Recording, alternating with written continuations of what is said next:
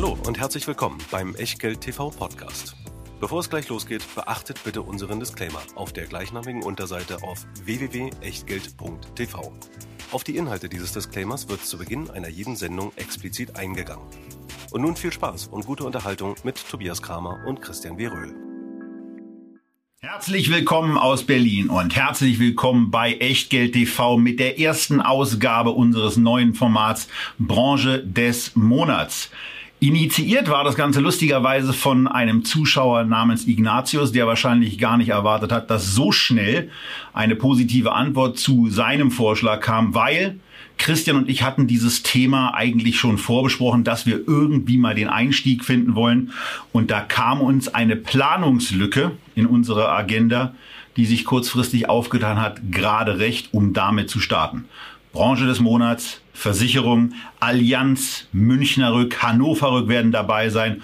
Und das Ganze präsentieren euch wie immer Christian Veröhl und ich. Mein Name ist Tobias Kramer und ich gebe jetzt auch direkt ab zu dem, zu dem ihr natürlich wieder trommelnd wartet, zum Disclaimer mit Christian. Tja, denn auch heute heißt es natürlich wieder, alles, was wir hier machen, ist keine Anlageberatung, keine Rechtsberatung, keine Steuerberatung, keine Aufforderung zum Kauf oder Verkauf von Wertpapieren. Wir tun hier Meinungen kund, davon heute nicht zu knapp. Und was ihr aus diesen Meinungen macht oder eben nicht, das ist ganz allein euer Ding und damit natürlich auch euer Risiko. Wir können dafür keinerlei Haftung übernehmen, genauso wenig wie wir eine Gewähr für Richtigkeit, Aktualität und Vollständigkeit der Unterlagen übernehmen können, die ihr natürlich auch zu dieser Sendung wiederfindet, wo natürlich in der Echtgeld TV Lounge www.echtgeld.tv für alle, die immer noch nicht dort angemeldet sind. Dort habt ihr nicht nur die Dokus zu allen Sendungen heute wieder mit vielen Langfristcharts, sondern natürlich auch die Newsletter-Anmeldung mit den Einladungen zu den Sendungen und zum QA danach. Und jetzt geht's direkt rein in das Thema. Versicherungen. Versicherungen eine gerade in Deutschland ganz wichtige Branche. Deswegen fangen wir im zweiten Schritt auch damit an, die drei absoluten Dickschiffe aus DAX und MDAX vorzustellen, namentlich die schon erwähnten Allianz, Münchner Rück und Hannover Rück. Aber wir können eigentlich auch mal mit etwas anfangen, wo wir zunächst mal in die Breite gehen und auch ein bisschen in die Branche eintauchen, die so wichtig ist, die vor allen Dingen für Stetigkeit steht Stetigkeit bei den Erlösen, Stetigkeit bei den Cashflows, Stetigkeit bei den Gewinnen und nach Möglichkeit dann eben auch bei den Dividenden, die ihr bekommt und die auch in diesem ETF landen. Aber Christian, bevor wir mit dem ETF starten, der sich ja auf Europa bezieht, vielleicht von dir auch noch direkt ein paar Worte. Warum ist gerade auch für einen Anleger wie dich eine Branche wie die Versicherungen so interessant. Ja, du hast es schon gesagt, für jemanden, der jetzt nicht reich werden will, sondern nur vermeiden möchte, dass er arm wird durch äh, Inflation und Steuern und sonst was, der einfach auch gerne laufende Einnahmen hat. Da ist natürlich eine Versicherung ein dankbares Geschäftsmodell. Versicherungsverträge sind häufig auf sehr lange Laufzeiten abgeschlossen, insbesondere in der Personenversicherung. Ähm, das heißt, die Unternehmen können damit auch sehr, sehr gut kalkulieren. Auch bei der Risikolebensversicherung ist es äh, so, dass man natürlich erstmal 25 20, 30 Jahre zahlt. Und selbst wenn man dann irgendwann nicht mehr zahlt, naja, die Kosten der Versicherer sind zuallererst gedeckt. Das ist also insofern von vielen Strömen ein sehr gut kalkulierbares Geschäftsmodell. Natürlich, der eine oder andere wechselt mal in der Sachversicherung oder in der Gesundheitsversicherung, aber das können Versicherer natürlich auch über eine ganz gute Akquise kompensieren. Und es ist natürlich auch ein Geschäftsmodell, was irgendwie in die Zeit passt, äh, denn es geht ja um Risikoübernahme, um Risikomanagement und damit auch um Risikokalkulation. Und man sagt uns ja immer, die Welt wird immer komplexer. Naja, und da ist natürlich Risk Management eine Kompetenz, die man durchaus auch versilbern kann. Und das tun Versicherer, vor allen Dingen die Rückversicherer. Was es aber leider nicht gibt, ist ein weltweit investierendes Versicherungsportfolio, das ihr einfach kaufen könnt. Und so starten wir zunächst mal mit unserem Versicherungsrundflug in Europa. Wir bleiben ja dann gleich noch ein bisschen schwerpunktmäßiger sogar in Deutschland und sind angekommen beim iShares Stocks Europe 600, ein Branchen-ETF, der sich auf die Insurance-Industrie bezieht und wo ihr das Scalable-Logo oben seht. Denn natürlich ist unser Partner Scalable weiterhin mit dabei. Hier mit einem Fonds, der zu den Prime-Partnern gehört und in die ihr dann eben auch kostenlos sparen könnt. Und Christian hat noch ein paar mehr Infos für euch. Naja, es ist einer von insgesamt vier Fonds, die es auf diesen Index gibt. Der einzige Fonds, der allerdings wirklich physisch replizierend ist. Diesen Vorteil lässt sich iShares aber auch ganz gut bezahlen. 0,46 Prozent Total Expense Ratio finde ich ein bisschen viel für einen Fonds, bei dem die Top 10 Aktien 74 Prozent haben. Also so groß ist der Handelsaufwand eigentlich nicht. Und wenn man bedenkt, dass man MSCI World schon für 0,18 handeln kann im Jahr, dann ist das eigentlich ein bisschen viel hier. Ähm, aber für denjenigen, der die Aktien der Versicherungsbranche im Paket handeln möchte, ist es wirklich die einzige Möglichkeit. Natürlich schafft so ein ETF auch einen ganz guten Überblick. Man sieht allein an den Gewichtungen schon Allianz mit über 15 Prozent, ähm, wo der Hammer hängt. Deutschland ausnahmsweise mal in einem solchen Index ähm, auf europäischer Ebene auch das Schwergewicht. Und Hatten wir das schon mal? Ja, ich, ich glaube nicht. Wir hatten aber noch nicht den Autoindex. Ja, da äh, dürfte Deutschland auch ganz vorne sein. Und was natürlich auch gleich auf Indexbasis erkennbar ist, ist die relativ günstige Bewertung der Branche und insbesondere die hohe Dividendenrendite auf Indexdurchschnitt 3,7 Prozent. Das ist immer noch ein Brett, auch wenn natürlich die Dividenden beeinflusst sind durch Entscheidungen der Regulatoren. Es gab im letzten Jahr beim einen oder anderen Versicherer die Empfehlung der Europäischen Versicherungsaufsicht, nicht auszuschütten oder nur wenige auszuschütten. Beim einen oder anderen ausländischen Unternehmen gab es auch eine Anordnung, nichts auszuschütten.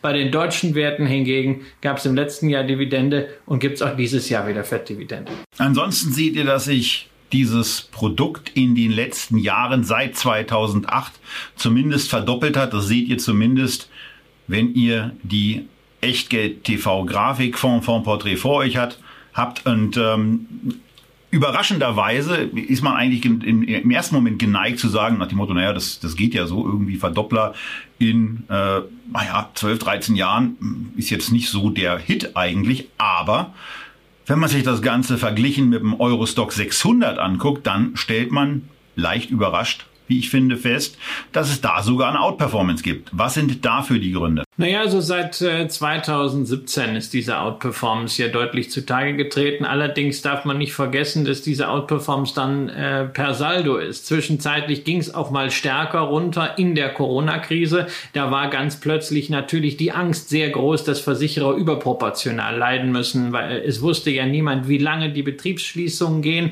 was mit Betriebsunterbrechungsversicherungen ist, wie stark das Industrieversicherungsgeschäft von der Pandemie, auch was die Beitragszahlungen Versicherungen angeht, betroffen ist. Und deswegen ging es da zunächst mal deutlich stärker runter. Aber zuletzt die Versicherer auch dann wieder mit einer Outperformance nach oben. Und da darf man natürlich nicht die aktuelle Kapitalmarktsituation vergessen.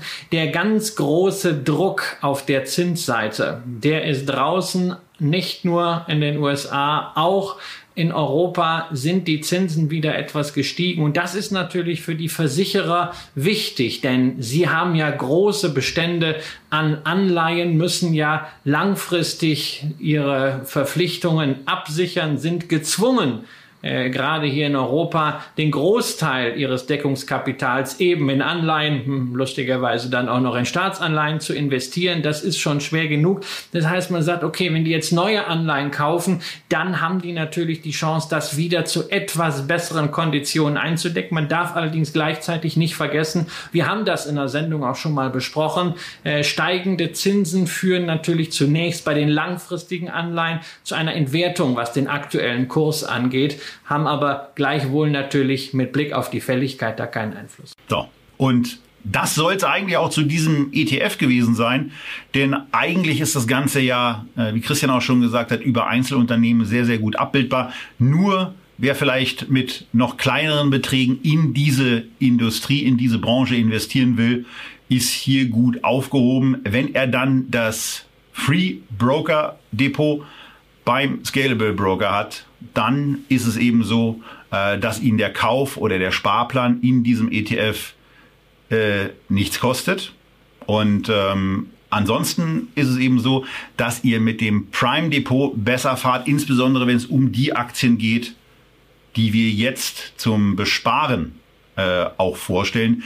Denn die drei Aktien aus Deutschland, die könnt ihr eben auch bei Scalable ansparen. Dazu unter diesem Video einfach ein Konto eröffnen, wenn ihr es noch nicht habt, oder ansonsten es einfach nutzen. Und damit starten wir jetzt mit äh, ja, A wie Allianz in die Übersicht und wenden uns den drei Schwergewichten zu.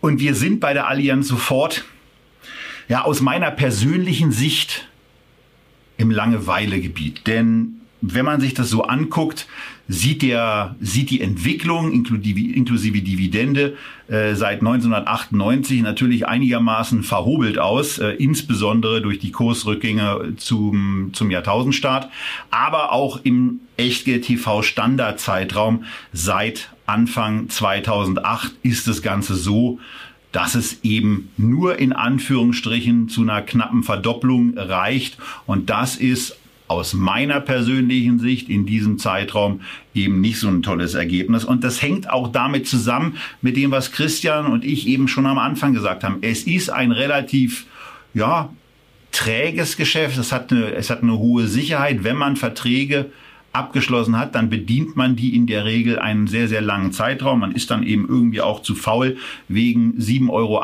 Ersparnis im Jahr eine Hausratversicherung umzuändern. Ähm, aber es drückt sich dann eben darin aus, dass die Einnahmen bei der Allianz in den letzten fünf Jahren nur um 2,7 Prozent gestiegen sind. Und ich habe das Ganze noch mal ein bisschen äh, weitreichender vorbereitet. 2,7 Prozent bezogen auf die letzten fünf Jahre und eben irgendwas Einstelliges vom Wachstum her unter fünf Prozent in allen möglichen Zeitraum, ob nun von 2006, von 2010, von 2015 oder bis von 2017. Und auch bei der Gewinnentwicklung, ja, die ist da, aber das dröppelt so vor sich hin. Aber Christian hat ja schon gesagt, er findet ja solche Aktien auch ganz gut, wenn es da, vor allen Dingen, wenn es darum geht, auch Vermögen zu erhalten und damit auch einen Depotbaustein zu haben, der Sicherheit, der Kontinuität und Stabilität ausstrahlt. Und das, Christian, tut die Allianz in deinem Depot ganz sicher, oder? Sag mal, wie heißt der Torwart von Hertha BSC? Äh, Rune Jahrstein. Rudi Jahrstein, wirfst du Rune. eigentlich Rune, Rune Jahrstein, wirfst du dem eigentlich auch vor, dass er so langweilig Fußball spielt und keine Tore schießt? Das wäre nämlich so ungefähr die Entsprechung. Also bei einer Allianz jetzt zu sagen, da ist eine fette Finanzkrise drin, da ist eine Corona-Pandemie drin und da hat sich der Kurs verdoppelt mit Dividenden, Einrechnung und Reinvestition verdreifacht und dann zu sagen, oh, das war alles sehr langweilig. Ja, also ich muss sagen, diese Art von Langeweile, profitable Langeweile, liebe ich vor allen Dingen, wenn es jedes Jahr einen ordentlichen Scheck gibt. Ich glaube, bei der Allianz kann man sich eher beschweren, wenn man sie sehr lange im Portfolio hat. Wenn man sie damals zur Jahrtausendwende gekauft hat, wo nämlich die Allianz tatsächlich ihre Höchstkurse gemacht hat, die man heute selbst mit Dividende nicht drin hat. Damals in diesem Wahn, als man plötzlich Beteiligungen steuerfrei verkaufen konnte als Unternehmen und als alle dachten, na jetzt wird die Allianz aber ihren Besitz an der Deutschland AG versilbern. Da haben wir Kurse gesehen, die danach nie wieder erreicht wurden.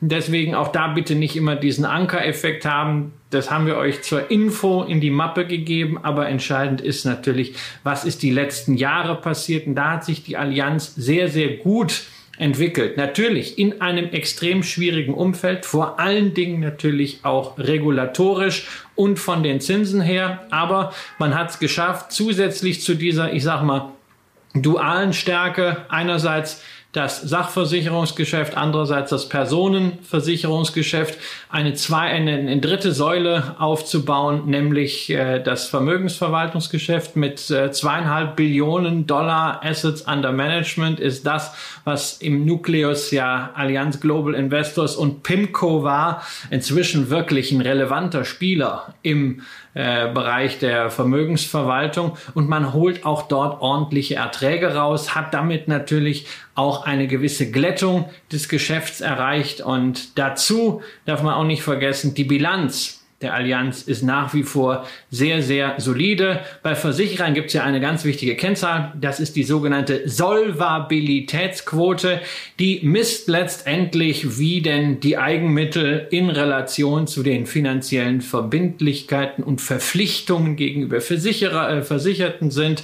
Und da sind wir bei der Allianz noch immer oberhalb von 200 Prozent also sehr komfortabel oberhalb von den 180 Prozent, die Oliver Bäte, der CEO von Allianz, als Hürde für die Dividendenpolitik der Allianz ausgegeben hat. Und insofern kann es nicht verwundern, dass es auch dieses Jahr von der Allianz wieder eine Dividende gibt. Eine Erhöhung wäre nicht opportun gewesen, gerade auch mit Blick auf das, was der Regulator gerne sieht. Der will natürlich, dass die Versicherungen das Geld halten. Aber 9,60 Euro wie im Vorjahr sind eine ordentliche Rendite auf dem Kurs von aktuell 210. Und die Allianz tut das, was sie soll etwa die Hälfte ihres Gewinns ausschütten, die andere Hälfte thesaurieren. Damit hat sie eigentlich ihren Job in meinem Depotteam erledigt. Okay, kurze Rückfrage nochmal an dich, bevor ich was dazu sage. Ist die Aktie im Moment auch auf dem Niveau für dich immer noch ein Kaufwert oder im Moment eher so eine, nennen wir es mal, stabile Halteposition? Ja, das ist, das ist eine absolut stabile Halteposition. Wenn ich jetzt sagen würde, also ich habe jetzt äh, äh irgendwie 50.000 Euro und ich muss sie jetzt auf, auf 10 Werte verteilen, kann es durchaus sein, dass ich es momentan äh, eher auf eine Allianz setze, äh, stecken würde, als beispielsweise in äh, eine BlackRock, die doch äh, sehr, sehr ordentlich davongelaufen ist, die eine andere wichtige äh, Finanzposition von mir ist. Okay. Äh, also bei, bei, mir persönlich ist es so, dass ich den Wert eben äh, trotz, den, trotz der Hinweise von Christian für mich persönlich als zu langweilig betrachten würde. Ich habe mal ein bisschen in die Vergangenheit geschaut und mir äh, angeguckt, wie günstige KGVs in den letzten fünf Jahren so ausgesehen haben. Und da sieht man so eine untere Bandbreite im Bereich von knapp acht. Ähm, und das wäre dann auf Basis eines, eines für 2021 mal unterstellten Gewinns pro Aktie von 18 Euro und Kurslevel von ungefähr 144 Euro. Das wäre dann so, so, so ein richtig schön günstiger Einstieg in diesem Wert. 9er KGV würde 162 bedeuten. Im Moment bei den 212 Euro, wo wir im Moment sind, entspricht es ungefähr einem, einem 12er KGV auf Basis dieser, äh, dieser eben in den Raum gestellten äh, 18 Euro an Gewinn pro Aktie. Das ist etwas mehr, als man in 2019 gemacht hat. Und ein Vorteil, den man als äh, Versicherungsgesellschaft ja immer mal wieder hat, sind auch Möglichkeiten, Beiträge anzupassen.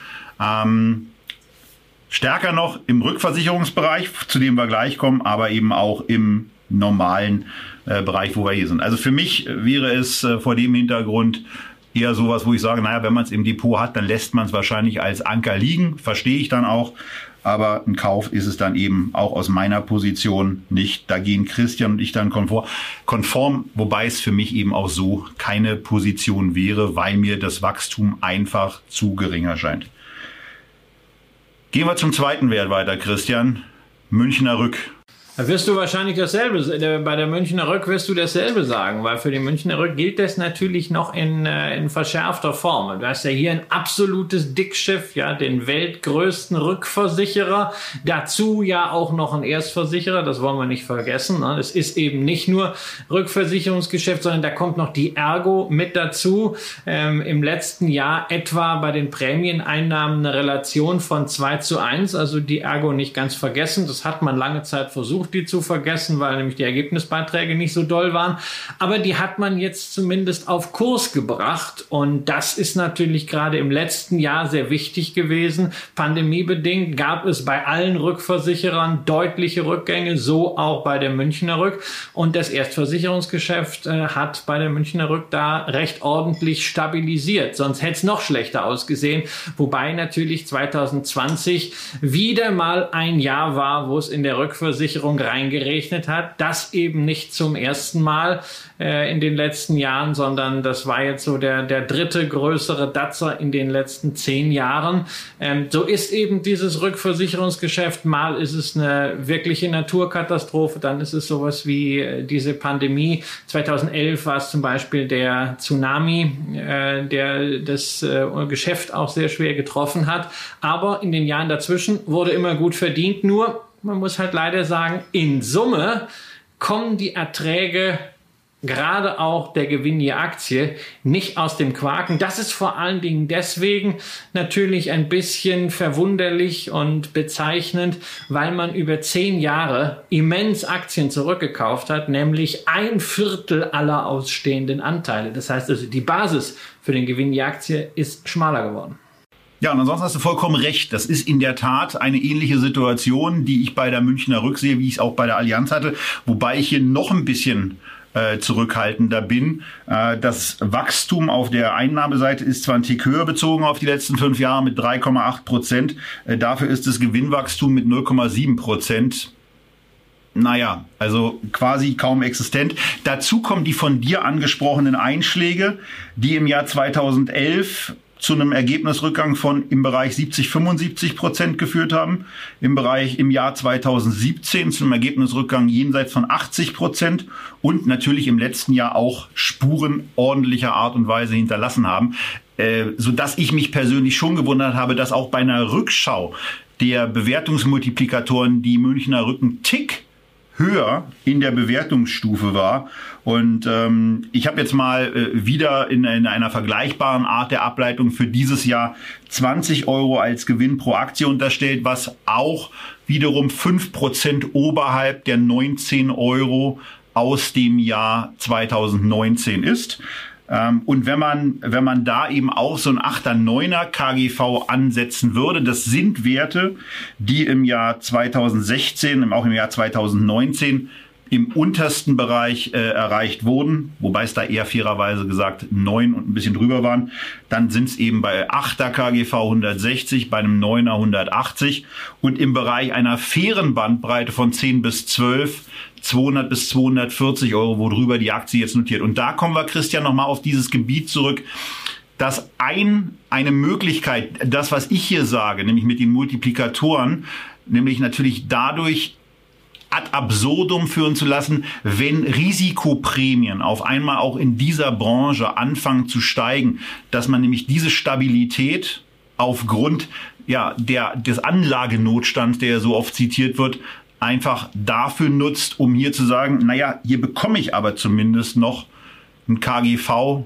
von 13 und deswegen finde ich einen solchen Wert eben doch interessant wegen der Stabilität, die solche Unternehmen zumindest dann in einem Gemix, gewissen Mix auch haben. Dito und insbesondere die Münchner Rück, weil der Münchner Rück gelingt es ja schon seit sehr langer Zeit, diese zyklischen Schwankungen des Geschäfts aus Aktionärsperspektive dann auch wirklich zu glätten. Die Münchner Rück hat ihre Dividende seit über 25 Jahren nie gesenkt. Also insofern äh, ähm, vorwärts immer, rückwärts nimmer ist das Motto, ähm, wie das äh, Nikolaus von Bomhardt, der langjährige CEO, mal gesagt hat. Das heißt, man will also zunächst immer mal die Dividende konstant halten, dann, wenn es möglich ist, auch gerne steigern. Das ist natürlich auch hier dieses Jahr nicht opportun. Und wenn dann noch Geld übrig bleibt, kauft man gerne Aktien zurück. Das wird man übrigens 2021 auch nicht machen, weil man sagt, es ist nicht opportun, obwohl natürlich insgesamt die Solvabilitätsquote äh, sehr gut aussieht. Aber ähm, das zeichnet eben die Münchner Rück aus, dass man für den Aktionär die zyklischen Schwankungen da rausglättet. Das ist sozusagen das, was die DSW immer als atmende Dividende bezeichnet. In den guten Jahren schüttet man lange nicht so viel aus, wie man eigentlich könnte. Dafür hat man eben in den schlechten Jahren ein gewisses Polster. Und dazu kommt natürlich die Natur des Rückversicherungsgeschäfts. Ja, Großschäden sind im ersten Jahr, in dem sie passieren, richtig teuer. Allerdings in den Folgejahren sind sie immer das beste Argument, warum man die Prämien anheben kann. Und das hat die Münchner Rück ja auch schon gemeldet, gerade im Januar und Februar. Jetzt ist es gelungen, bei Neuabschlüssen deutliche Prämienzuwächse zu erzielen. Und das heißt also, dieser Effekt im Rückversicherungsgeschäft ist nach wie vor intakt. Und das ist natürlich ganz wichtig, weil es ein wesentlicher Anker auch ist für Aktionäre, dass in Zukunft diese Glättung bestehen bleiben kann. Und ansonsten ist es ein prima Anknüpfungspunkt auch für euch, ruhig mal den Kommentarbereich dahingehend zu nutzen, warum ihr in einer Allianz, warum ihr in einer Münchner Rück oder warum ihr in einer Hannover Rück investiert seid oder investieren wollt. Hannover Rück ist unsere dritte Aktie. Ähnlich wie der dortige Fußballverein spielt auch die Aktie noch in der zweiten Liga im MDAX. Aber sie tut es mit einem spürbar stärkeren Wachstum als die beiden erstgenannten, auch als der Rückversicherungskonkurrent aus München. 7,5 Prozent konnte der, konnten die Einnahmen in den letzten Jahren zulegen. Immerhin um 5,5 Prozent, dieses Jahr natürlich ausgenommen, äh, konnten die also konnten die Gewinne pro Aktie zulegen. Das ist zumindest ein, naja, etwas attraktiveres Niveau. Und ähm, die Hannover Rück ist ja auch eine Aktie, die wir hier zum zweiten Mal besprechen, denn wir hatten sie schon mal bei einer Live-Veranstaltung, die wir in Dresden gemacht haben, als wir drei Aktien vorgestellt haben, unter dem Titel Aktien, die immer steigen. Da hat sich diese Aktie in das Mini-Portfolio, was wir da vorgestellt haben, von Aktien rein performt die über zehn Jahre hinweg jedes Jahr gestiegen sind.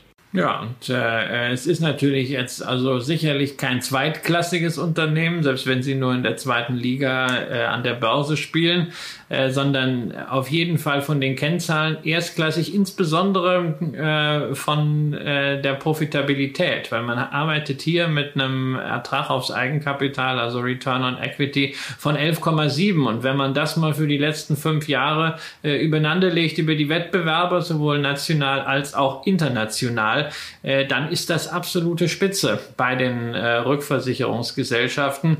Ähm, natürlich ist bei einem etwas kleineren Unternehmen, wobei wir reden hier immer noch über die weltweite Nummer drei, auch etwas mehr Volatilität drin. Ähm, deswegen äh, hat die Corona-Krise hier natürlich auf den Kurs stärker durchgeschlagen. Aktie hat sich auch noch nicht äh, ganz so stark erholt, aber es ist natürlich trotzdem äh, dasselbe, was wir zur Münchner Rück gesagt haben, auch für die Hannover Rück zutreffend, nur dass wir es hier eben wirklich als Pure Play im Rückversicherungsbereich haben.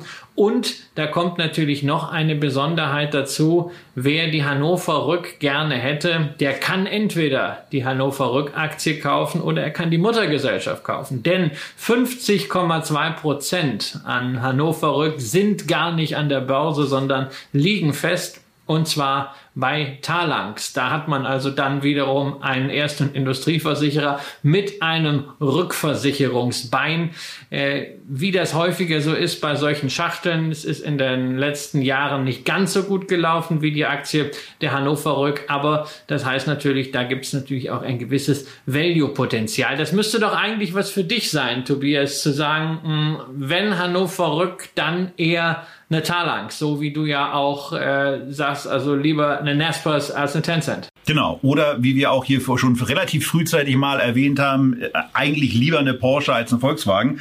Ähm, aber das sind dann eben genau die Sachen. Eine Talanx haben wir heute leider, leider nicht dabei. Das wäre vom, vom, vom Gesamtpaket dann eben einfach zu groß geworden. Und die Aktie hat es knapp dann eben nicht in dieses äh, Dreierpaket der bekannten und auch gesetzten Unternehmen geschafft.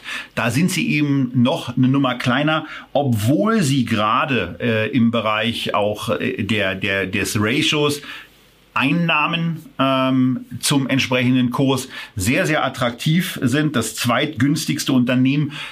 Günstiger vor diesem Hintergrund war nur eine Aktie, die wir, naja, auch auf unserer Liste hatten, aber die ist auch nicht in die engere Auswahl geschafft hat.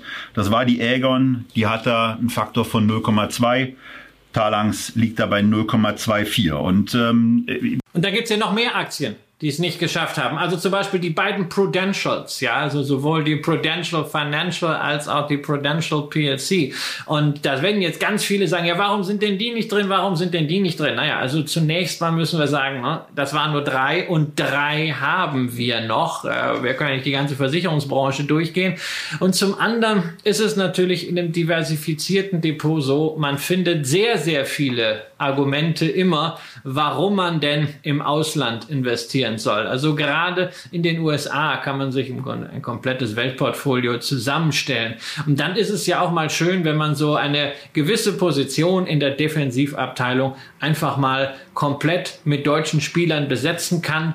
Ähm, warum soll man dann ins Ausland gehen? Ähm, Swiss Re beispielsweise auch eine sicherlich gute Rückversicherung, selbst wenn man mal für meine Verhältnisse äh, immer ein bisschen zu viel ausschüttet, ähm, aber das ist ein anderes Thema. Nur warum soll man das machen, wenn man sich damit wieder die Quellensteuerrückholung einholt? Warum äh, soll man eine AXA kaufen, also was Französisches machen, wenn ich in Deutschland die Wahl habe zwischen drei sehr gut und sehr für die Branche repräsentativ aufgestellten Unternehmen, nämlich einem Erstversicherer mit sehr starker Vermögensverwaltung, einem Rückversicherer mit wiedererstarktem Erstversicherungsamt, einem Pure Play im Rückversicherungsbereich, nämlich der Hannover Rück. Insofern kann man hier mal sagen, hey, bleib im Land und nähere dich redlich. Es gibt so viele Möglichkeiten im Ausland zu investieren und die stellen wir euch auch immer vor. Genau, und bei einer AXA, da kann man direkt eben anknüpfen. Auch diese Aktie sehr, sehr bedauerlich, dass es eben in Deutschland erstens so gesetzte Unternehmen gibt, also für diese Sendung bedauerlich, äh, und zweitens eben auch, die diese Steuerumwege ähm, nicht haben. Eine AXA zum Beispiel auch da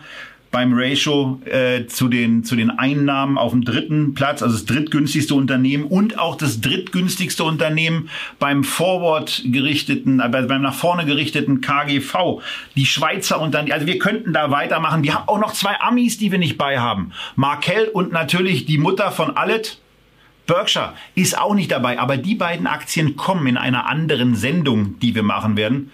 Und Christian, eine chinesische Aktie haben wir auch nicht dabei die wir, obwohl wir sie im Depot haben, die Zong an, da gibt's dann später irgendwie mal ein Update zu. Naja, zur, zur Zong An hatten wir ja aus dem äh, Tenberger Päckchen 2019, 2029 äh, letztes Jahr in der Tenberger Review Sendung Ende des Jahres schon mal ein Update gemacht. Da haben wir eine irrsinnige Volatilität und äh, die Aktie hat ja dann mal wieder 50 Prozent plus, dann wieder 30 Prozent minus und dann wieder einen ordentlichen Satz nach oben gemacht. Also alles das, was wir von einer solchen Aktie erwarten. Aber wir haben natürlich in der Art sowas dabei. Denn Zong An passt ja eigentlich in dieses Schema grüne Wiese. Ja, also in die Lehre aus dem, was viele Versicherer und Versicherungsmitarbeiter auch immer beklagen, nämlich IT ist das größte Bottleneck für die Arbeit von Versicherungen. Und wenn man mit einem Versicherungsmitarbeiter spricht, dann hört man das immer irgendwie. Die sind nie damit zufrieden, gerade weil es ja viel auch Übernahmen gegeben hat, Systeme verschachtelt werden mussten. Das hat alles irgendwie nicht so gepasst. Da denkt man sich ja häufig, ach Mensch, wie schön wäre es doch auf der grünen Wiese einfach einfach eine Versicherung neu zu machen, am besten komplett aus der Cloud, alles voll digital. Ja, da sind wir bei Zong An einerseits, aber es gibt noch ein paar andere Unternehmen, die genau das getan haben, nämlich Versicherung nicht nur neu denken, wie das immer so schön heißt, sondern vor allem neu machen von Grund auf. So, und damit bleiben wir zunächst mal in Deutschland und sind bei einem relativ kleinen zumindest noch kleinen Unternehmen, was aber aus unserer Sicht Aufmerksamkeit verdient.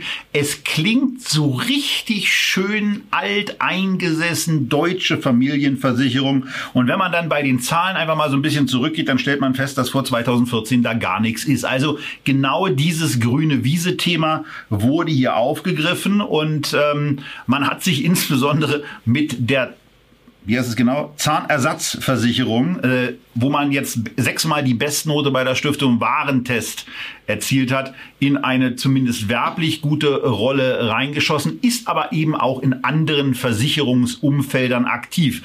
Bevor wir so ein bisschen auf die Tätigkeiten und die Schwerpunkte der deutschen Familienversicherung auch noch eingehen, fällt aber zunächst mal etwas auf, Christian, dass nämlich der Chart Mitte des Jahres 2020 auf 26 Euro angekommen ist, dann so ein bisschen abgedröppelt ist zum Ende des Jahres hin auf 22 Und dann äh, formulieren wir es mal direkt. Dann gab es ein bisschen vor die Fresse vom Kapitalmarkt. Und zwar aufgrund einer Nachricht, die dann in der Wahrnehmung der Investoren recht hochgehangen wurde. Ja, man hatte ähm, über mehrere Monate äh, über ein Projekt immer wieder gesprochen, mit dem man quasi in eine neue Liga aufsteigen wollte, nämlich eine Pflegezusatzversicherung für die Beschäftigten der chemischen Industrie. Und da reden wir immerhin über 435.000 Menschen. Ja, das wäre also ein immenser Schub bei den Verträgen. Ähm, das Projekt war auch mit dafür verantwortlich, dass die Aktie nach einem langen Dornröschenschlaf infolge des Börsengangs dann endlich mal aktiv aktiv gespielt wurde, auch spekulatives Interesse angeheizt hat. Aber leider musste man dann dummerweise auch noch zum Jahresende, ganz böse Zeit immer, wo immer jeder sagt, aha, da wollen die noch irgendwas unterbringen, wenn keiner hinguckt, musste man leider sagen, mit diesem Pflegeprodukt Careflex wird das so nicht. Man musste aus dem Konsortium ausscheiden, ähm, weil der Regulator der Meinung war, dass die deutsche Familienversicherung den unterstellten Zins für diese Versicherung nicht erwirtschaften kann mit ihren Kapitalanlagen. Und insofern ist man jetzt nur noch Rückversicherer für die Barmenia, die im Konsortium ist, hat also immer noch ein bisschen was damit zu tun, aber eben nicht dieses große Thema, dass man plötzlich bis zu 435.000 Kunden bekommen kann in einem solchen Deal. Die Kommunikation dazu war auch nicht ganz glücklich und insofern wurde die Aktie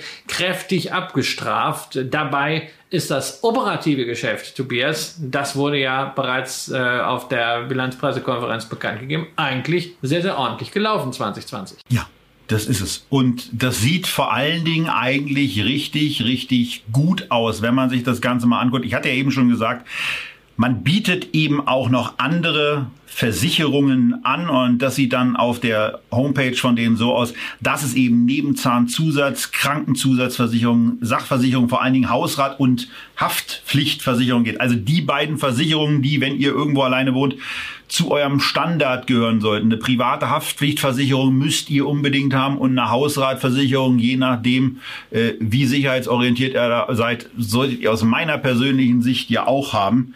Ähm, und dann geht's irgendwann in den Bereich, wo ihr vielleicht noch, wenn ihr das wollt, äh, eure Arbeitskraft absehen müsst. Also das, was man unbedingt braucht, das wird hier angeboten und wenn es dann eben noch eine Hunde- oder eine Kranken, eine, eine, eine, eine Katzenkrankenversicherung sein soll, ich glaube, die Worte habe ich vorher auch noch nie gelesen, äh, dann seid ihr damit gut aufgehoben. Und in der Tat lief das, lief das Geschäft sehr gut. Ähm, also vor dem Hintergrund, was an vor allen Dingen an Einnahmen, an Umsätzen, an vereinnahmten Beiträgen reingekommen ist, hat sich das Ganze gut entwickelt.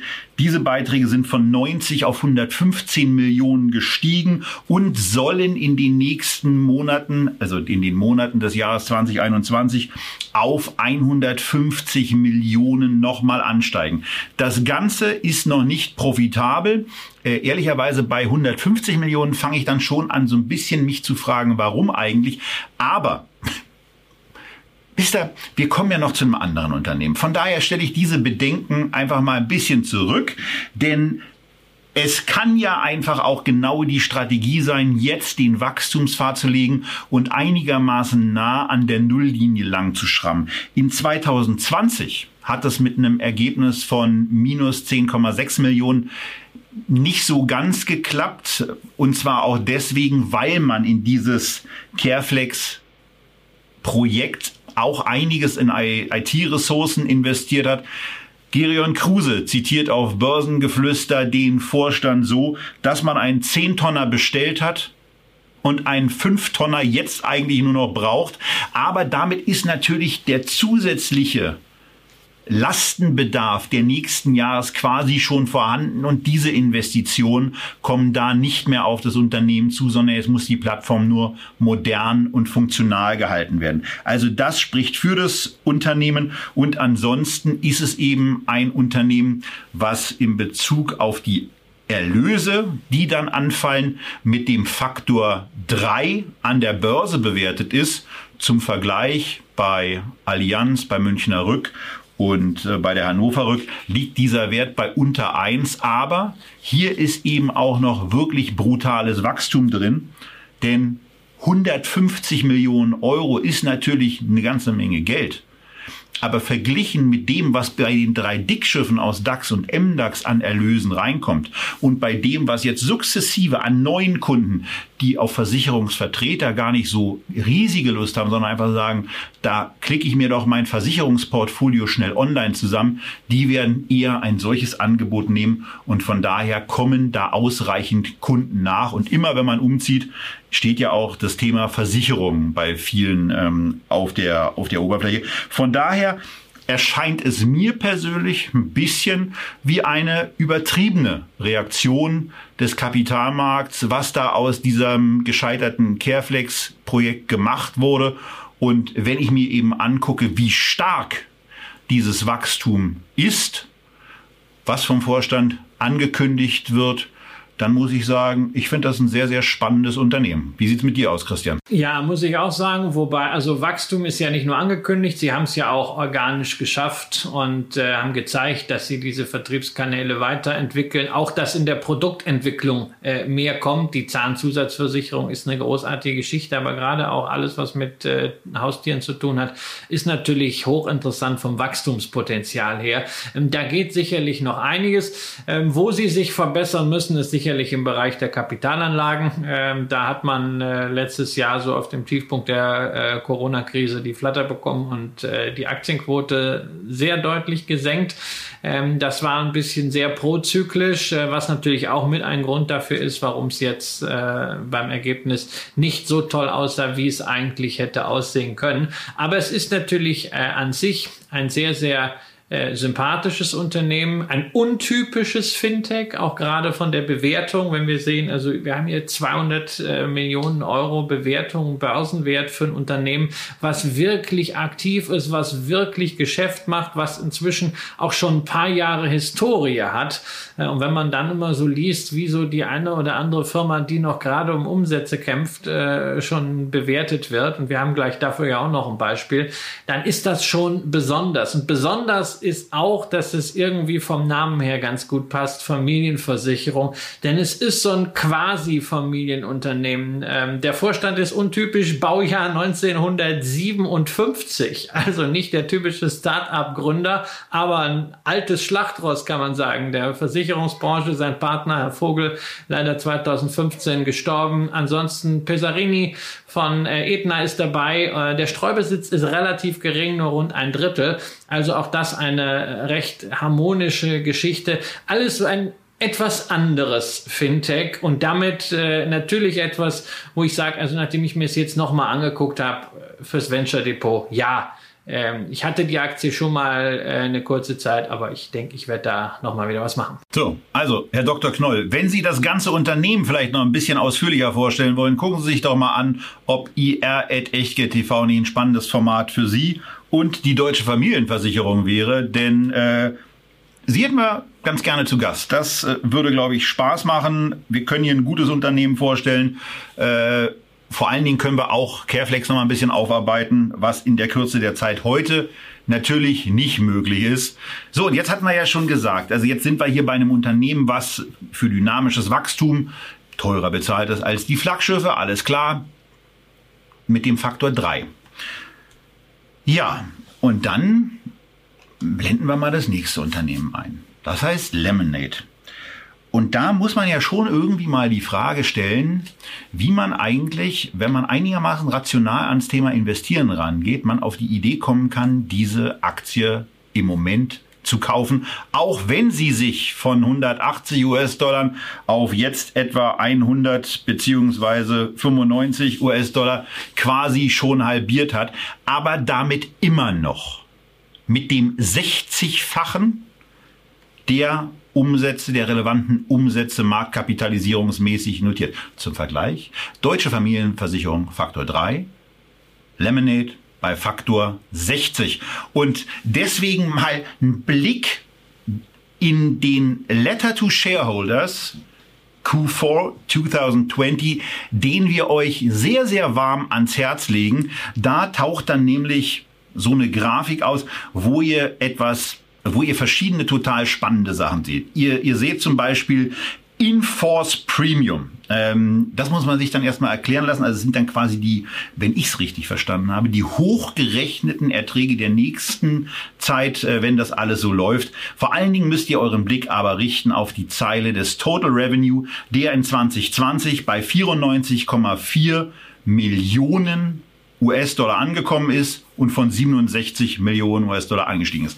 Klasse Sache, tolle Leistung Trotzdem, es bleibt eine groteske Überbewertung, denn während es ja der deutschen Familienversicherung äh, gelingt, da einigermaßen an der Nulllinie lang zu schrapen, also mit minus fünf oder zehn Prozent äh, Ertragsrentabilität, äh, sieht das bei Lemonade ein bisschen anders aus. Also ähm, da ist der Netloss bezogen und gegenübergestellt zu den, ähm, zu den Gesamteinnahmen 94,4 Millionen eben bei 122,3 Millionen. Und nein, das ist noch nicht alles, denn da setzten die nochmal einen drauf. Und zwar dahingehend, dass sie für das nächste Jahr, oder also für das laufende 2021, 117 Millionen US-Dollar erwarten. Und damit wird der Verlust nicht kleiner. Nee, nee, nee, nee, nee der steigt nochmal. Und äh, man geht hier von einem Adjusted, natürlich einem Adjusted, das wäre ja auch langweilig, wenn wir ein echtes EBITDA hätten, von minus 173 Millionen bis 163 Millionen aus. Darin enthalten ist natürlich auch eine Aktienkompensation für die Mitarbeiter.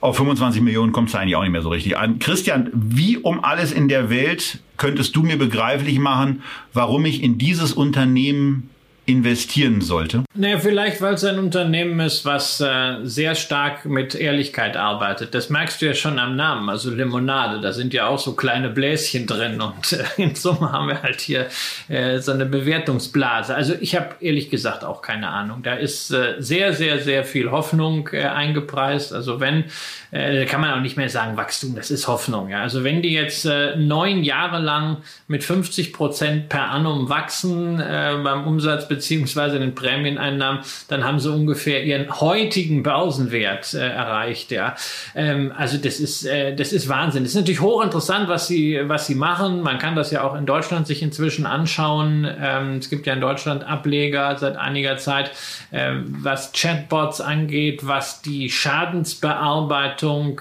per äh, künstlicher Intelligenz angeht. Da sind sie sicherlich ganz groß, was das angeht, aber das wird schon sehr sehr üppig bezahlt, weil man muss dann dazu dazu noch auch noch äh, ganz normal Kunden finden. Da haben sie jetzt gerade mal äh, eine Million, die zwar äh, im Durchschnitt sich jetzt auf Verträge committed haben, die 213 äh, Dollar schwer sind, aber da bleibt halt noch sehr, sehr viel, womit man Geld verlieren kann. Und wohlgemerkt, also bei 100 äh, Millionen äh, Umsatz gleichzeitig also nicht nur einen großen Verlust zu machen, sondern auch Cashflow vom Operations, also Cash aus dem operativen Geschäft in derselben Höhe zu verlieren, also über 90 Millionen Cash-Abfluss, das ist, das tut halt schon weh, ja, und das ist, ist halt so, ich meine, wir können auch, glaube ich, äh, eine Firma mit einer Milliarde Umsatz relativ schnell aufbauen, wenn wir dann zwei Milliarden verlieren dürfen. Und wenn man solche Geschichten möchte, die wirklich in einem so extremen Venture-Bereich sind, äh, dann ist meiner Ansicht nach äh, Zong An aber fünfmal die bessere Alternative, ähm, weil es äh, in einem anderen Markt ist, wo der Markt auch noch ein anderes Wachstum mitbringt und weil es halt einfach auch eine andere Bewertungsrelation ist. Ja, also äh, das ist, äh, es ist der absolute Wahnsinn. Sechs Milliarden US-Dollar ist dieses Unternehmen immer noch wert. Ich habe nicht den Hauch einer Ahnung, warum. Ich freue mich total dazu auf Kommentare von Anlegern, die investiert sind und immer noch mal als Erinnerung.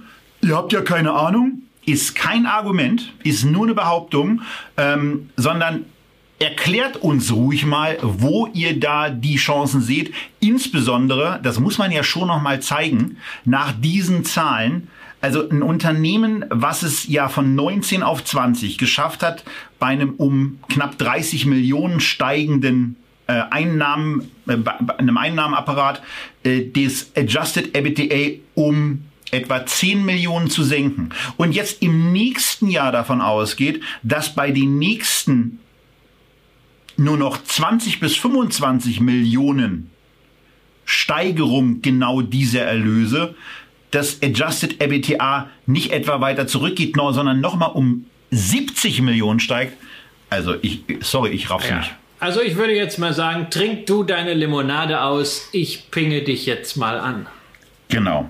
Denn jetzt kommen wir zur letzten Aktie. Den Namen hat Christian schon gesagt und dann soll er auch weitermachen. Ja, Ping an. Ähm, eine total untypische Aktie für mich, denn äh, tatsächlich mal wieder ein asiatischer Einzelwert, aber einer, den man kaum übersehen kann, denn Ping An ist inzwischen gemessen am Börsenwert der wertvollste Versicherer der Welt. Chinesisches Unternehmen quasi ein, ein noch sehr junger Versicherer entstanden in den 80er Jahren mit dem chinesischen Wirtschaftsaufschwung äh, mitgewachsen und heute ja ein Vorbild für Versicherer in aller Welt, weil es ist nämlich gelungen, äh, sehr frühzeitig das Geschäft in die digitale Welt zu exportieren und inzwischen auch auf Cloud-Modelle zu heben und wegzukommen vom klassischen Versicherungsgeschäft beziehungsweise dieses weiterzuentwickeln. Das ist keine Versicherung mehr. Das ist eigentlich ein Anbieter von Ökosystemen im Finanzbereich und darüber kann man, davon kann man sich auch an der Börse überzeugen. Denn Ping An hat das, was an Ökosystemen in den letzten Jahren entstanden ist, dann auch äh, gleich mal an die Börse gebracht. Äh, sehr bekannt sein dürfte äh, Ping An Healthcare, was äh, inzwischen umbenannt wurde in äh, Ping An Good Doctor, was im Grunde ein komplettes Telemedizin-Konzept ist, wo es eben nicht nur um Gesundheitskostenerstattung geht, sondern auch um Vorbeugung und Termine mit Ärzten, um Diagnose, um Vorbehandlung, so ein bisschen in die Richtung dessen, was wir mal bei Teladoc besprochen haben. Und das ist eben nur eines dieser Vehikel. Man hat zwei weitere Fintechs rausgehauen und zum Beispiel Autohome, auch an der US-Börse, das ein Unternehmen, was, wie der Name schon sagt, quasi Autoversicherung mit angeschlossenem Automobilclub ist. Und insgesamt mit dieser strategischen Aufstellung ist Ping An so etwas wie das Vorbild für die gesamte Versicherungsbranche weltweit. Man ist natürlich momentan schwerpunktmäßig in China unterwegs, hat die Fühler ausgestreckt in einer Reihe von asiatischen Ländern, aber es ist natürlich ganz klar, das soll es noch nicht sein. Man wird sehr stark weiter expandieren.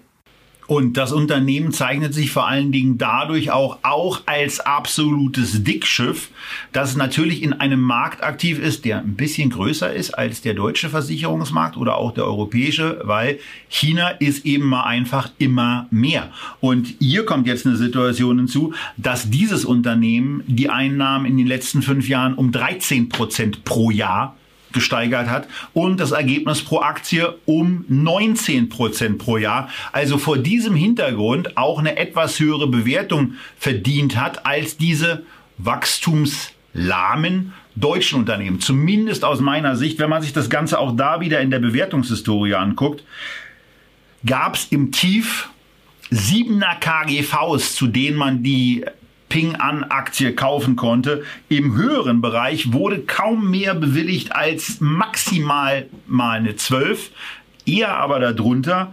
Und von daher ist das auf Basis eines, ja, aktuell erzielten Gewinns pro Aktie von umgerechnet einem Euro eben in der Tat eine günstige Anlagemöglichkeit. Bei 10 Euro, die die Aktie kostet, ist es ein 10er KGV. Bei einem Unternehmen, was deutlich stärker wächst, nämlich mit zweistelligen Raten. Also von daher, das Unternehmen kann eigentlich auch mit einem 15er KGV wiederum aus meiner Sicht bewertet sein und dann wäre der Kurs, ist ja einfach zu rechnen, bei einem Euro Gewinn pro Aktie etwa bei 15 Euro. Christian, ich sehe schon, dass du nach Luft holst. Naja, also ich will, ja, ich will, ich will einfach auch nur noch auf einen anderen Punkt hinweisen, äh, nämlich auch hier wieder den Vorteil, was den es hat, wenn man komplett digital agieren kann inzwischen, wenn man frühzeitig es geschafft hat, in der Wachstumsphase noch so viel in die Cloud zu heben. Ähm, die haben Return on Equity von 20,2 Prozent. Also nur mal verglichen, die Allianz dagegen äh, liegt bei 9,2 Prozent. Das sind Welten. Ähm, da hängt natürlich auch mit zusammen, dass man äh, einen anderen Heimatmarkt hat hat, äh, der nicht äh, so stark umkämpft ist äh, wie der Heimatmarkt der Allianz, auch nicht in dieser Form so stark reguliert, aber egal, das ist äh, nun mal ein, ein Fakt und die Aktie äh, ist ja auch äh, zwar gut gelaufen, aber nach wie vor nicht teuer. Und die Strategie, dass man Töchter an die Börse bringt und dann ein bisschen in die Unabhängigkeit entlässt, gleichzeitig aber noch an der Wertschöpfung dort beteiligt ist. Die ist uns ja wohl vertraut, zum Beispiel von Joe Käser von Siemens. Und so hat man auch an den mittlerweile vier Ausgliederungen, eine in Hongkong beziehungsweise China gelistet, drei an der US-Börse, jeweils noch 30 bis 40 Prozent. Man muss das also nicht mehr konsolidieren, aber kann das richtig schön äh, mitnehmen. Eine sehr, sehr gute Strategie gemacht für Shareholder Value. Dividende gibt's natürlich auch und ich wollte immer mal wissen, wie wird diese Dividende äh, denn verbucht und äh, ich habe die Erfahrung gemacht, allein deswegen habe ich sie gekauft, weil es ist ja immer Quatsch, wenn man erzählt, ja, ich glaube und da im Internet steht und ich wollte es wirklich mal wissen, äh, wie es ist. Also zunächst hatte ich äh, 10% äh, Quellensteuer, die mir abgezogen und nicht angerechnet wurden, aber es gab dann hinterher ein Storno äh, und wie sich das für 10% Quellensteuer gehört, wurden sie angerechnet und äh, ich habe dann keine höhere Belastung gehabt als bei einer deutschen Dividende. Das ist ja für den einen oder anderen von euch auch noch ein ganz wichtiges Thema. Also von daher tolles Unternehmen und umso überraschender ist es, wenn man mal zwei Charts nebeneinander oder übereinander liegt, wie Christian es hier in der Vorbereitung getan hat. Er hat nämlich einfach mal Ping an auf den Allianzkurs raufgepackt und da sieht man, ja, eine kleine Outperformance in einer, in, in der Wertentwicklung, aber irgendwie schon ein bisschen, ein bisschen enttäuschend, oder? Naja, also das ist jetzt inklusive Dividende gerechnet. Da holt die Allianz natürlich kräftig auf. Und naja, was heißt ein bisschen enttäuschend? Wir haben es halt mit einer chinesischen Aktie zu tun, die auch nicht in den USA gelistet ist, sondern das ist äh, primär mal ein äh, chinesisches äh, Unternehmen mit, mit Listing auch in Hongkong. Ähm, und da sind die Bewertungen nun mal äh, niedriger. Das kennen wir ja bei vielen Unternehmen. Und äh, man muss jetzt auch nicht daran glauben, dass da Bewertungsvorsprünge sich irgendwie aufbauen. Aber es reicht ja, wenn auf der Bewertung das Unternehmen einfach so weiter wächst und äh, Erträge macht, Dividenden ausschüttet, neue Geschäftsmodelle erschließt, die dann vielleicht auch an die Börse bringt. Also 20.000 IT-Leute, IT-Entwickler bei einer Versicherung, das ist schon eine, äh, eine Ansage und da wird sicherlich noch einiges kommen. Es ist sicherlich eine der spannendsten unternehmerischen Geschichten, bei der ja viele von euch sowieso schon investiert sind, zumindest indirekt, denn zum Beispiel im Emerging Asia ist äh, Ping An mit 1,2 Prozent vertreten und im S&P China 500, den wir euch ja auch mal vorgestellt haben, mit äh, 2%. Und dann verließ uns Christian ganz kurz. Warum, wissen wir eigentlich auch nicht, aber irgendwie auch Apple-Rechner wollen mal ein bisschen mehr an Aufmerksamkeit haben, wollen mal gepflegt rumspinnen. Christians Rechner hat das gerade getan und äh, von daher hatten wir einen gewissen Abbruch an der Stelle, wollen euch aber noch eine weitere Grafik zur Ping anzeigen, die noch mal ein bisschen stärker auf dieses Wachstum eingeht und dieses Wachstum erfolgt. Genauso wie bei der Allianz am Anfang, auch am Ende dieser Sendung bei Ping An hier die Gegenüberstellung, wie sich Einnahmen von 2006 bis 20 von 10 bis 20, von 15 bis 20 und von 17 bis 20 entwickelt hat. Ihr seht überall zweistelliges Wachstum. Der Gewinn pro Aktie auf dem langfristigen Zeithorizont jenseits von 20 Prozent, aber auch mit 19,2 auf 5 und 16,4 auf drei Jahre immer noch beeindruckend gut. Das alles findet ihr in den Unterlagen und vor allen Dingen haben wir euch am Ende auch nochmal die Allianz-Aktie mit reingepackt, damit ihr durch einfaches Vor- und Zurückblättern einfach mal sehr, sehr schnell sehen könnt, mit welcher Geschwindigkeit die Ping an hier äh, auf Schienen unterwegs ist und eine beeindruckende ja, Entwicklung, was Erlöse, was Ergebnisse anbelangt hingelegt hat. Und Christian, auch so die generelle Dividende von Ping an, die ist ja auch nicht zu verachten. Nein, die ist nicht zu verachten, gerade wenn man, äh, was ich ja schon erwähnt habe, die Quellensteuer da auch äh, einfach angerechnet bekommt, dann ist das ein zusätzliches Argument für diejenigen, die einfach sagen, naja, ich muss äh, nicht unbedingt wenn ich im Versicherungsbereich aktiv bin, eine äh, deutsche Aktie haben. Mir ist es nicht so wichtig. Es kann ruhig was äh, asiatisch sein. Gerade ein Unternehmen wie Ping An kann man natürlich auch ordentlich verfolgen. Ich persönlich versuche nach Möglichkeit asiatische Aktien in einem Kerninvestment äh, zu vermeiden. Dafür habe ich Fonds, wie gesagt, da stecken sie auch drin. Aber wenn man eine Versicherung haben möchte, die wächst, die gleichzeitig aber kein Startup ist, dann ist Ping An sicherlich die Aktie, die man braucht. So, und damit war es das eigentlich für die heutige Ausgabe von Echtgeld. Aber ihr habt in den letzten Kommentaren oder auch Mails oder auch ähm, ja, sonstigen Kontaktaufnahmen, die es auf den verschiedenen sozialen Medien so gibt, immer mal wieder gefragt, was denn eigentlich mit dem Depot ist. Und naja, bei der Branche des Monats bietet es sich ja an, einfach mal wieder auf das Depot A zu gucken, aber vor allen Dingen auch den Favoriten, den wir hier so ausbaldowert haben, dann eben auch zu kaufen. Wobei das an der Stelle meine Entscheidung ist, dass es, dass es die DFV, denn so schnell findet ihr sie dann, die Deutsche Familienversicherung ist, die man eben auch jetzt, wir sind jetzt bei der Uhrzeit um, um 19.12 Uhr angekommen, immer noch auf Getex auch handeln kann. Und wenn ich 1000 Euro ausgeben will, dann kriege ich dafür im Moment 71. Aber wenn ich 1020 Euro ausgeben will, dann lande ich bei 1008. Bin ich bei 72 Aktien, die ich dann kaufe. Natürlich geben wir, kann ja sein, dass jetzt auf einmal irgendwie noch ein Run einsetzt, ähm, ein ganz vorsichtiges Limit ein. Und hier seht ihr bei 5, bei 14,01 Euro als Limit liegt mein Limit über dem aktuellen Kurs. Also würde dieser Kauf sofort ausgeführt werden. Das ist ja auch der Plan bei der Ganze. Und ähm, von daher ist jetzt dieser Auftrag entgegengenommen und auf meinem anderen Bildschirm kriege ich ihm schon die Ausführung angezeigt. So schnell kann es gehen. Von daher ist die deutsche Familienversicherung jetzt schon mal der Kauf, der sich hier ereignet hat. Und beim selber reden und auch bei dem, was Christian eben auch nochmal ausgeführt hat, habe ich eben auch gesagt, naja, dann kaufen wir eben auch gleich die Ping an noch mit, beziehungsweise sagen hier auch da, eine gewisse Schwankungsbreite bei den chinesischen Werten ist ja immer da und machen es dann eben einfach so, dass wir hier wieder auf die 1000 Euro gehen, aber ähm, auch sagen, naja, hier muss ich offenbar ein bisschen höher rangehen, weil ich würde jetzt eigentlich ganz gerne mal mit einem Limit dann zugreifen und hier eben in der Tat sagen, ich kaufe für 10 Euro und schauen wir mal, ob wir bis zur nächsten Echtgeld-TV-Sendung da ausgeführt sind oder wie das dann abläuft. Aber dann haben wir hier an der Stelle zwei Aktientransaktionen auch mal wieder im Depot und werden uns sicherlich in einer der folgenden Sendungen auch dieses Depot, was im Moment so bei 93.000 Euro steht, mit einer immer noch ganz ordentlich vorhandenen Guthabenposition von 16.000 Euro, dann wieder mal angucken, da auch durchgehen, uns Top-Performer und natürlich auch die Flop Performer mal wieder anschauen. Das aber bei einem anderen Mal bei Echtgeld TV. Und aus dieser Folge verabschiedet euch jetzt Christian. Ja, es war mir ein Vergnügen, das erste Mal die Branche des Monats mit euch zu besprechen.